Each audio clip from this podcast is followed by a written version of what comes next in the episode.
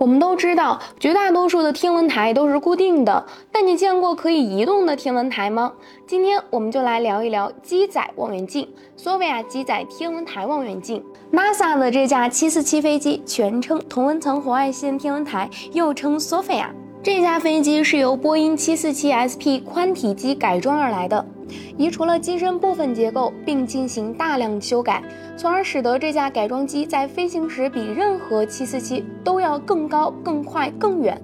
一九九七年的十月二十七号，NASA 从大学空间研究协会购买了这架飞机，并对其进行改装。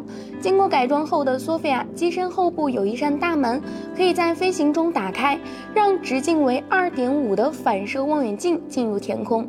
这架飞机可以在空中停留十二个小时以上，飞行高度最高可达一万三千七百米。这个飞行高度可以超过地球大气层中百分之九十九的水蒸气，使得天文学家能够以地面望远镜无法实现的方式研究太阳系及其更远的地方。索菲亚每次飞行将有八小时的观测时间，每周可以飞行三次，预计有二十年的寿命。索菲亚于二零零七年的四月二十六号实现首飞。自二零一四年投入使用以来，它已经执行了八百多次科学飞行任务。二零二零年，科学家宣布使用索菲亚数据，在月球克拉维厄斯陨石坑的阳光照射区域检测到了微量水，这是人类首次确认月球上有水。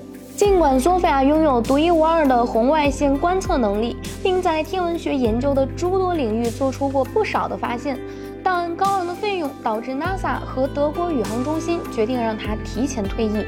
NASA 表示，索菲亚的每年运营成本约为八千五百万美元，几乎和哈勃空间望远镜的运营费用是相当的。但与哈勃望远镜相比，索菲亚却没有产出同样大量的研究成果。